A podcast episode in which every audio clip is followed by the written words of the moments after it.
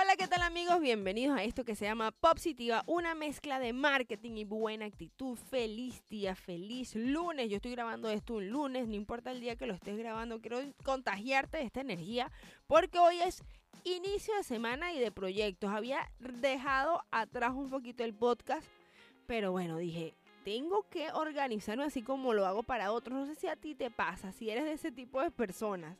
Espero que no, porque eso se llama procrastinar y tenemos que corregirlo.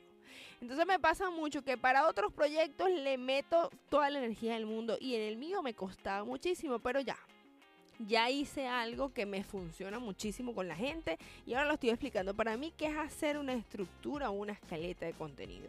Y hoy vamos a estar hablando de las ideas. Las ideas, santo grial de las ideas. Cuando las estás buscando salen corriendo.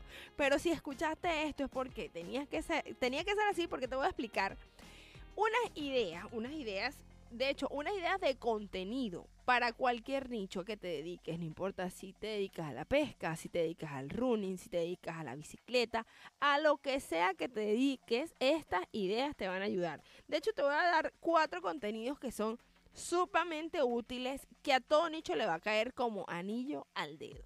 Y el primero es el contenido para principiantes.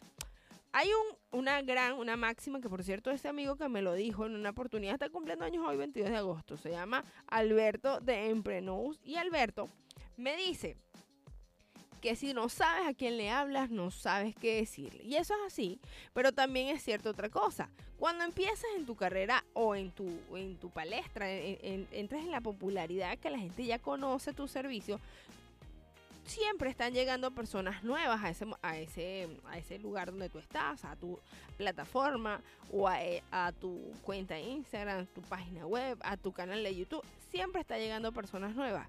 Y este contenido es fundamental porque es el contenido que necesitan escuchar los principiantes, lo que apenas están iniciando en eso en el que tú eres especialista, ¿ok?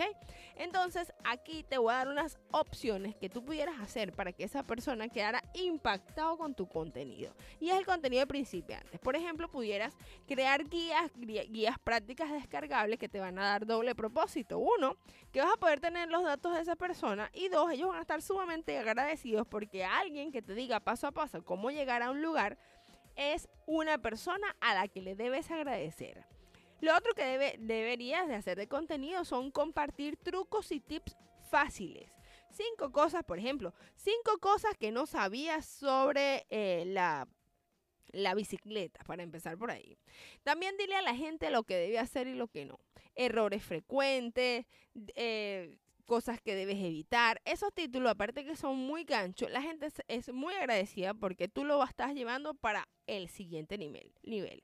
Lo otro es que si tú eres la autoridad o el especialista, es increíble cuando, o sea, yo como que también he sido seguidora, tú cuando generas o, o recomiendas, esa es la palabra, recomiendas cosas, la gente dice, ella ya lo probó, yo creo que a mí también me puede funcionar. Pueden ser recomendar herramientas como apps, libros, podcasts, películas, muchísimas eh, contenidos que de, de, la parte de la autoridad cuando lo haces la gente sabe, sabe mucho y mucho agradecerlo. El otro tipo de contenido que puedes eh, deleitar a la gente es con el contenido de tendencia. Tenemos que estar al, al giorno, como quien dicen los italianos, al giorno con, la, con lo que está sucediendo. Y te lo dice una persona que no me gusta mucho las noticias. O sea, por ejemplo, las noticias que si pasó algo malo, trato de evitarlo. Eso puede ser algo de mi signo. Pero también sé que si algo está tendencia, por ejemplo, cuando estaba en esta, esta a mí, eh, y me disculpen los que se rieron de eso, a mí no me pareció para nada tendencia una gente golpeándose con una tortilla. A mí no me pareció tendencia. Pero bueno, la gente se monta en la tendencia y hasta estar en contra de la tendencia, porque es una opinión. Compartir tu opinión hace que tú sepas, que la gente sepa cuál es tu percepción acerca de un problema o una situación en específico. Ahora sí, agárrate porque lo que puede pasar a partir de ahí es que te van a decir que cada vez que haya algo sucediendo quieran tu opinión, así que prepárate para eso. Otro contenido que definitivamente es de los mejores es el contenido hecho para tu comunidad. Hay gente que te ama y te ama tanto que quiere de ti los consejos, los trucos, los trucos pero ya avanzados. Comunidad es aquel, aquella persona que te identifica y que forma parte de tu grupo desde hace un tiempo si a lo mejor tú tienes una cuenta con muchos seguidores de hace mucho tiempo y de paso te hacen muchos comentarios, entonces esas ya son personas de tu comunidad, tal vez ven tus historias, tú los puedes identificar. Son personas a que tú, cuando tú les sugieres algo, te hacen preguntas, esas personas son tu comunidad. Y ellos quieren de ti más información, o sea, como el siguiente nivel. Obviamente equipo, para eso tú tienes que estar sumamente preparado porque hay eh, productos informativos o infoproductos que son para donar o para regalar y otros que es para el upgrade que a veces se venden y forma parte de tu cartera de cliductos, como se llama. Eso lo voy a hablar muy pronto. Lo otro que quiere el contenido de tu comunidad es que quiere que le recomiendes otra cosa. O sea, la gente por lo general cuando ya tiene rato contigo tiene preguntas como qué la inspira, quién le gusta, como quién le gustaría ser, a quién admira, quién es su mentor. Ese tipo, tú sabrás qué quieres revelar, pero eso son información que la gente de tu comunidad quiere de ti.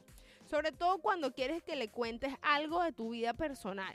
O sea, no, tal vez si tu cuentas de bicicleta, vamos a seguir con el mismo tema, la gente no querrá saber, pero o sea, no, no, no querrás expresar todo el tiempo cómo, cómo modificar em, cosas técnicas, sino más bien algo más de personal. Y eso, créeme, hará que tu comunidad se sienta súper feliz con, contigo, porque ya te conviertes en partes de su vida. El otro contenido que sin lugar a dudas es uno de los que nos va a dar una palabra favorita que se llama conversión, es el contenido de venta. Y es que aquí las personas, como les gusta ayudar, como ya, ya tú en los contenidos anteriores le diste eh, un poquito de entretenimiento, le diste información, le diste educación, ahora aquí, depende de cómo lo digas, puedes lograr que estas personas ve, compren tus productos. Puede ser un ebook, una guía. Si explicas el funcionamiento, si son un producto físico, si explicas el funcionamiento o ideas que hacer con ese producto, cuando lo detallas paso a paso, eso hace que la persona, esto ya tengo todo, lo único que me falta es ese producto para yo lograr los resultados que ella, que ella me muestra o la persona me muestra. Otra cosa es mostrar testimonios. Una persona utilizó algo y eh, al cabo de cierto tiempo, estos fueron los resultados.